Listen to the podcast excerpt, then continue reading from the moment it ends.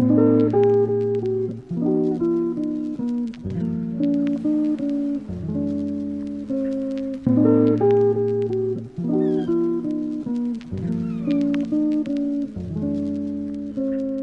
家好，欢迎来到 SMB 慢聊录音室，我是主持人 Ben。那今天是 Ben 的日剧笔记的第二集哦。今天要讲的是舞伎家料理人。啊、其实这一部剧呢，是这个 Ben 大概在一两个月前才刚看完的。然后这一部剧在当初刚上 Netflix 的时候，非常多人推荐。我自己不是很喜欢跟着那种潮流看，或是说，呃，大家都在看什么时候就看什么的人啊。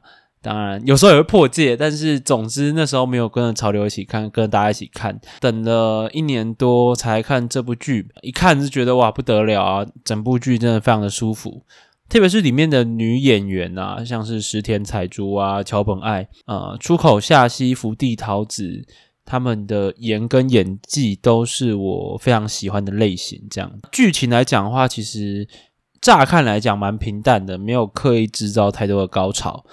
但其实背后要讲的东西都蛮深刻的，虽然说啦，他也没有讲得非常的啊、仔细，或是讲出一个结论或什么大道理，但是总体来讲，我个人是非常喜欢的。那画面、导演的色调啊，然后很疗愈的风景，还有演员的身姿、服饰啊、日常的食物，其实都在这出剧里面表现得非常的好。那在准备文案的时候，我就稍微看了一下导演啊、编剧啊。那其实这部剧除了是枝裕和之外，还有另外三位导演。那这另外三位导演也其实肩负起了这整部剧啦。因为从呃乔本爱的访问当中，你也可以知道说，诶，是枝裕和其实只有参加啊、三集中的一幕这样子。所以其实另外三位导演金野爱、奥山大使、佐藤快磨。他们的功力以及他们在这部剧里面的付出，其实是功不可没的哦。啊、像是金野爱，他是啊、呃，也是是治愈和提拔的新导演。上一部剧是《十年日本》，那奥山大使更更年轻的是今年才二十七岁，他的代表作是我讨厌耶稣。那他是第十一届他妈电影奖的最佳新晋导演奖。那佐藤快磨其实也很年轻。呃，三四岁，二零二零年的时候是用《不容易的爸爸》获得第三十三十届日本影评人奖的最佳新导演。呃，所以说其实世居和提拔这些导演其实都还蛮厉害的。所以呃，这整部剧虽然说他挂名，但是他参加的集数很少的情况之下，呃，这部剧表表现出来还是非常的厉害，这样子。那接着。呃，稍微跟大家讲一下每一集的一些剧情，然后梳理一下哪每一集当中所讲的一些核心的议题啊，或是角色之间的一些互动。那第一集的话，其实就是我们的纪代跟我们的呃苏密瑞呃小景，因为想当上艺妓嘛，所以就从这个家乡的亲身前往京都啊，从。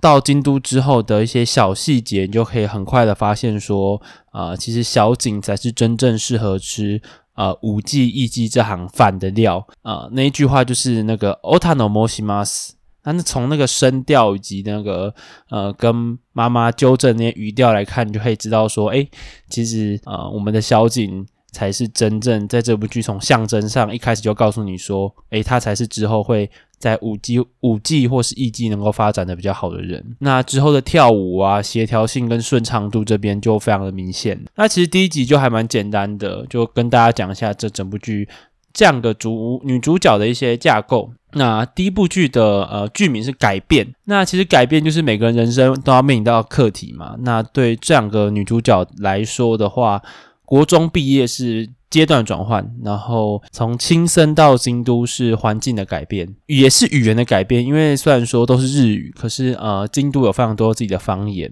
那每一天的步调啊，生活步调的活动，还有身份，都跟一般的高中生或者是一般人很不一样。那到第二集的话，是剧名叫守护。呃，纪代呢，因为这个天赋啊，还有这个能力的问题，就会辞退当舞妓啦。那我们的小景呢，就非常的伤心，他们的姐妹非常伤心哦。呃，但是呢，有了转折，因为吃腻外卖的这个姐姐们就烧了厨房，让这个纪代呢有机会自告奋勇做了丼饭，也让我们的子妈妈就决定让这个纪代呢来当屋型的这个料理人哦。那其实这部剧这个守护呢，其实守护的就是。这个两个人之间真挚的友情呐、啊。那季代守护小景，小景也守护季代。那其实这一个两个人之间这个互相守护、互相珍视彼此，然后保护彼此的这一个，也是这个延伸到整部剧的结尾。然后相信那在某个世界线，他们也是那个持续下去的。其实我觉得这个艺伎文化，然后还有。自己执着精神也是小景守护的东西啦。那如果你问我说季代守护的是什么？我觉得季代守护的是那一个不放弃、坚持到底的精神，跟对于料理的那种真爱的那种价值吧。那第三集的话是标题是禁忌，那禁忌在这里指的是爱情哦。那其实我是很喜欢这部剧爱情部分，就是我们的桥本爱。演的这个姐姐哦，及她跟学妹的一些互动。这边第三集就是指出的爱情这一边，就是讲说艺妓其实他是啊、可以恋爱，但结婚就要辞退啊、老实说，这其实是一个有点死板但又蛮合理的规规定哦。因为其实艺妓跟 日本偶像啊，或是就是我们在追这种偶像来讲一样，就是他是贩卖梦想的职业。所以说，某种程度你结了婚，你谈了恋爱，某种程度有一种。呃，打破粉丝或打破你跟客户之间那种呃想象了。那其实这题这集有三条爱情线啊。那第一条是吉乃结婚之后辞职艺伎，那因为家庭跟呃娘家的问题啊、夫家的问题就回归了无形。那另外一条线呢是这个成熟然后演绎能力非常厉害的这个白子姐姐。跟这个田边下属呃严井胜的感情线，以及小景对于这个家乡健太啊，我们这个健帅气的健太的喜爱这样子。那这一集针对爱情的铺陈，会在第五集有一个小小的结论。那其实有很有趣的点是，这三条感情线都是在爱情的不同的阶段，也是呃恋爱关系当中非常重要的节点。呃，同时年龄也是从大到小。最长的是吉乃嘛，那吉乃结婚之后，因为跟婆婆处不好，呃，感受不到幸福，所以重重返了让她可以感受到幸福、感受到快乐的屋型。那第一的艺伎，我们白子姐姐呢，跟这个男友关系其实还不错，而且两人都有不错的工作跟能力。但是因为她男朋友呢，因为生涯规划、因为发展问题，所以要前往东京，所以就意思说要离开京都了。所以这是之后会解决的，这部剧会解决的问题哦。那小景对于健太的单恋呢，只是相对简单一点啊、呃。也许大家从镜头语言啊，或是从一些。之后可以感觉到说，诶，这个我们的健太感觉是相对喜欢系带一点点的。那第四集的话的标题的话是愿望，我们的岩井胜呢向白子发出了去东京的邀请。那白子呢就是跟我们的岩井胜表明了他对这个艺伎啊喜爱，以及艺伎对自己的重要性。可，但是你从画面来看的话呢，其实我们的。呃，白子心情非常的挣扎，然后感觉心情很复杂的。那这才第五集的开头，以及第五集也会做一个结尾。第四集呢，其实很大部分都在讲这个小景啊，跟他担心他的父亲这一条线。那这条线就是一个很传统的模板。这个父亲来到京都，然后一开始非常的质疑，觉得这是一个卖肉卖酒，然后非常的这个非常不好的八大行业啊。那可是呢，呃，父亲看了这个小景的练习，然后呃生活之后，可以感受到其实我们的小景是非常专注而且非常执着，以及艺伎对舞伎的文化是非常呃正式的。然后他的天赋也摆在那边，所以我相信这个父亲。也是之后也可以慢慢理解的，对吧？呃，这部剧这一部第四集其实是结尾部分很传统啦，然后很很好猜，但是基本上我觉得情绪堆叠做得很好，不管是季代的食物啊，然后父亲跟女儿的对话，然后最后离开那一幕，在京都的这个背景衬托之下呢，一切都变得非常的呃感动，然后非常的情绪有释放出来。那其实这一集的呃标题是愿望嘛，那其实这一集愿望背后其实有点衬托这个季代这个女主角啊，她在。这一集的最后讲了一句话：“小景良子，大家都各有所愿。”他们那样子让人有点羡慕，其实你可以理解成说是季代对于目标不明确的思考，因为毕竟季代呢，呃，从这个亲身来到了京都，但是呢，他的定位呢，其实有了一些改变啊，他的个人价值也在这之中，其实需要一些探索。其实，毕竟季代身边的人其实都各有烦恼，但是其实相对来讲，目标是明确一点的。好闺蜜小景呢，她有这个家庭的困扰。但是她的舞技的这个技能啊，这个艺技的能力非常的好，天赋很高。那这个我们许愿的白子呢，虽然说在感情问题上有点难解，有一点烦恼，但是这个生赖艺技的这个方面呢，在能力是顶尖的，而且人气又是第一的，所以也是没有什么太大的问题。那相对来说呢，这边在第二集呢，这个位置改变的季代其实是定位的一言难尽，所以说料理人也是不错，但是我认为在这一集的时时间线呢，啊、呃，季代的这个角色是还是有点迷茫的。来来到第五集，第五集的标题叫做选择哦，啊、呃，这集其实两个重点，小景即将成为舞伎出道，那我们得知了这件事情啊、针对白子的爱情线也做了一个收尾，那也穿插这个吉乃的丈夫前来挽回的片段，以及子妈妈和女儿两子之间的亲情哦，那其实这一整串都在讲爱情，然后也在阐述不同人生阶段的选择。那从吉乃身上，我们看到这个他当年选择结婚辞职，而如今他选择跟这个婚姻辞职，离开婚姻。回到自己让自己幸福的屋型哦。那子妈妈当年选择跟情人生下两子，白子呢，面对这个爱情与事业抉择，最后呢依然选择留在艺伎的工作。那这边就是这个这一集，我们知道最后的选择的出来出现哦。那其实你可以从这集发现啊。白子跟小景真的是互相影响的关系，哦，就是说白子呢，他因为小景，让他产生了说，诶，其实我还是可以继续待在艺伎的这个行业，然后有种找回初心、找回热忱的那种，呃，心有灵犀。那小景一直在，一直以来是对于白子姐姐是一个学习的心态，然后啊、学习到了白子姐姐对于记忆的真心，然后他也从白子身上了解到说，诶，其实爱情是一件值得追求。然后是一件美好的事情吧。然后在这之前，我们先把艺伎、舞技的能力做好，然后再来想想，或许也不迟。那接这一集其实还有一个很大的重点是一期一会啦。那一期一会的意思就是说，我们要珍视每一次的相会，每一次的相会，它背后的是其实是我个人呐、啊，觉得它是一个非常坚强的心态哦。从剧情来看，一期一会的话。其实我觉得他并没有解决白子心中的苦恼跟挣扎。对，选择之后，这集的标题是选择嘛？选择之后的态度与的痛苦了，跟悲伤，我觉得是掩盖不了的。对，那我觉得一期一会，它是真的是一个态度，就是一个坚强的心态啊。那第六集来到是单恋哦。那这集相对轻松很多。这集呢，就是讲到说，季代呢，在这个商店街的抽奖活动，非常努力，在这个拿这个抽奖券哦。那小景则是这个出道之后生的一些生活啊，也不是说出道一些之后的生活，就有点像是。开始了就是啊，五 G 的一些生活，还有周围人的人的一些爱情状况啊，以及这个良子单恋着父亲的美好，然后久保先生呢，也知道我们的单恋我们良子的母亲子妈妈啦。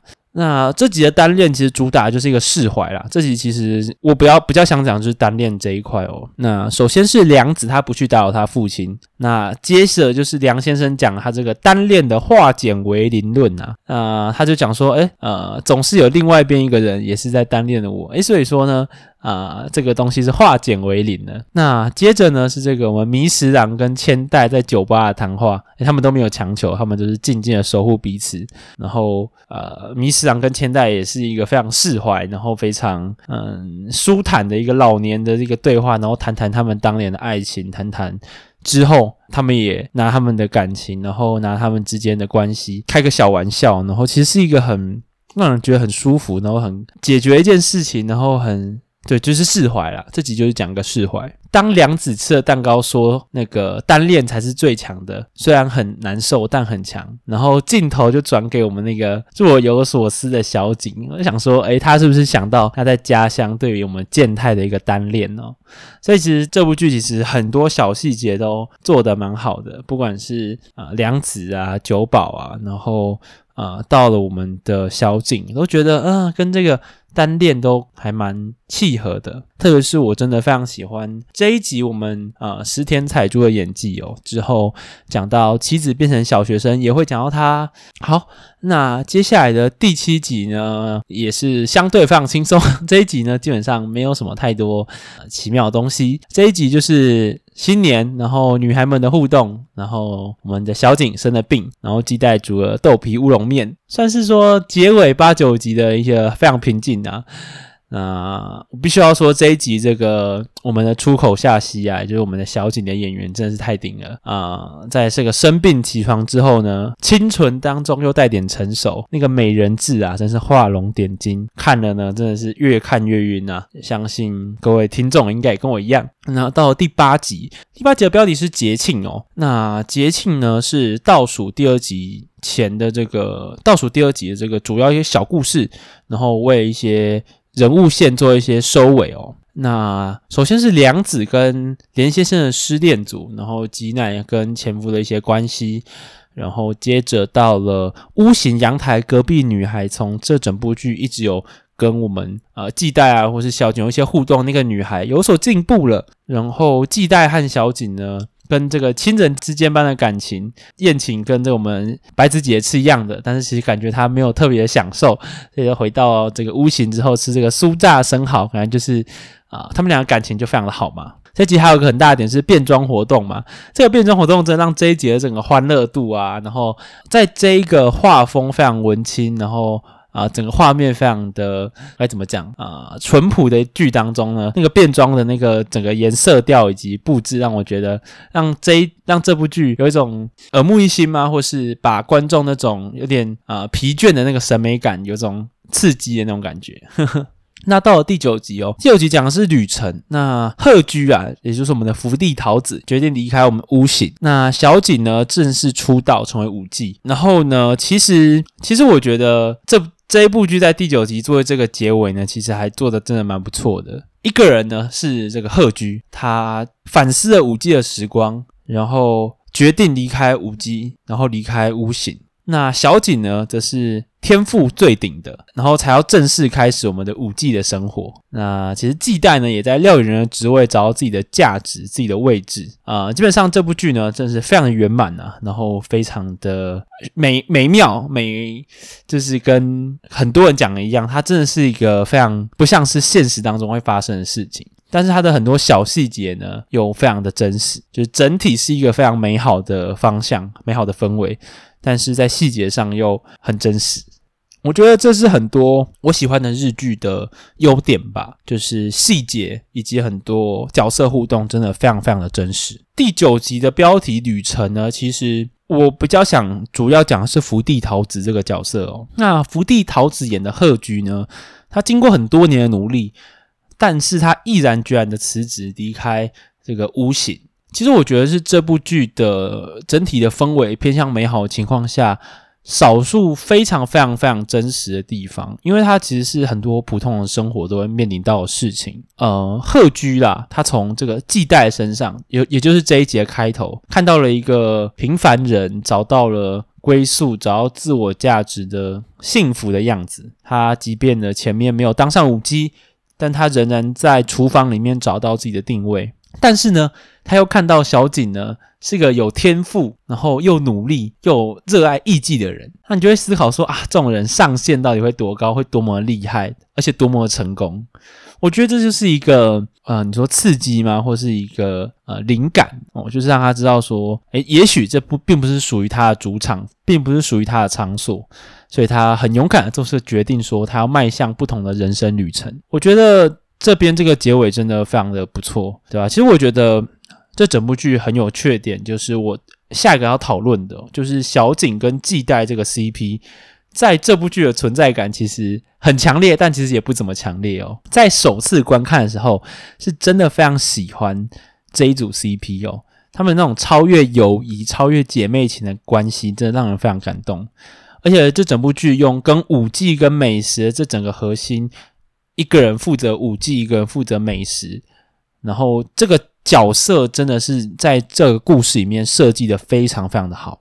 但是呢，其实我在写文案的时候啊，反而觉得这两个女主角呢的故事线并没有说太复杂，或者说没有什么太呃值得省思的。它反而有点像是说呃其他的故事线的一些配角呢。的故事线非常的有趣。第二次去观察这整部剧，然后第二第二次去思考这整部剧之后呢，他觉得说他们的这个 CP 呢的生活就有点太顺利、太美好了。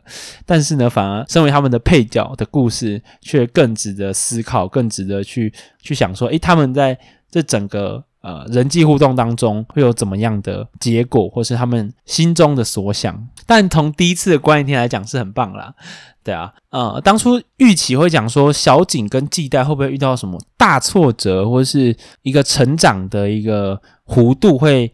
画得很大，那个太顺利、太美好的基调，有一点两个女主角的这个旅程有一点转变跟成长的部分有点淡了啦。但我觉得这是编剧跟导演们的选择啦。基本上，我觉得这样的基调让呃人物弧线或是整个故事的氛围做一个平衡，我觉得也没有什么问题。接下来就讲点名一些演员好了。桥本爱呢是当初从数学少女的恋爱事件不认识她的哦。在这部剧的时候，他当艺妓的时候，真的是非常的出众，而且很自信啊，就觉得说他的气质就非常适合。但他私底下又是一个很活泼而且热爱恐怖电影的人，就让我找回他当初演戏的时候那种非常可爱，然后非常呃灵动的那种感觉。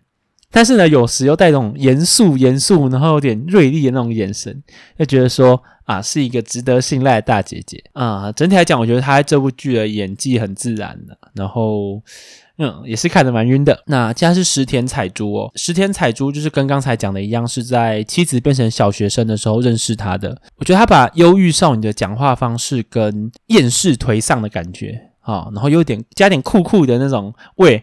演得非常的栩栩如生，但是呢，他又有一个非常温暖可爱的笑容，这让他的那种呃反差感啊，会让观众非常喜爱哦啊、也是让主持人 Ben 呢喜欢的，也是啊、喜欢度非常高，然后晕头转向的。之后也许会跟大家分享。那福地桃子演的鹤居，其实是我。啊、到这部剧的中后段才慢慢关注到角色哦。啊、呃，当这个贺居呢卸下这个舞技的妆容的时候，穿上便服，哇，搭配那个眼镜，真是非常可爱。而且他又有有反差感，就是他会模仿艺人逗笑这个巫行的姐妹们，然后非常热情。但是呢，你可以从他的一些眼神啊，然后在剧中最后一集的一些表现，可以知道说他是一个很心思细腻，但是又温柔。的一个角色啊，然后他的声线是软绵绵的，嗯，然后很有邻家感啊，非常的亲切，就觉得说 很像是赌城 Ben 可能现实当中哎会喜欢的类型，也最后呢跑去 YouTube 看了一些福地桃子的影片，总之呢也非常推荐我们福地桃子这个可爱女生，推荐给各位哈。这个是出口夏希啊，我觉得出口夏希的美啊，她这个顶级美颜，我觉得不用多说，各位可以直接看那个 YT 的影片，京都那部。女友感觉爆棚，真的是二十一岁演十六岁，毫不违和。而且这个戏外的这个装扮跟影音，真是把这个二十一岁少女的魅力发挥到非常非常的顶。出口夏希啊，真的是晕烂，追踪起来，各位。另外一个 YouTube 节目就是什么？那些电影教我是，是说这部剧是卖一个这个少女感，卖一个这个少女这个生活。也许也是啦，就是啊，太多可爱女生在这部剧出现了。那结尾的话呢，推荐各位啊，戴上监听耳机，好好享受那个做菜的片段。这部剧在这个系带做菜那些片段，真的是非常的厉害。戴上耳机去监听他那个录音，哇，那个根本就是做菜 ASN 啊，那个切菜扣扣扣那个嚓嚓嚓的声音真的是非常非常厉害。好啦，那差不多是这样子。这集希望这个录的短一点，然后讲的快一点，然后不要这个太拖沓。我们下期再见吧，拜拜。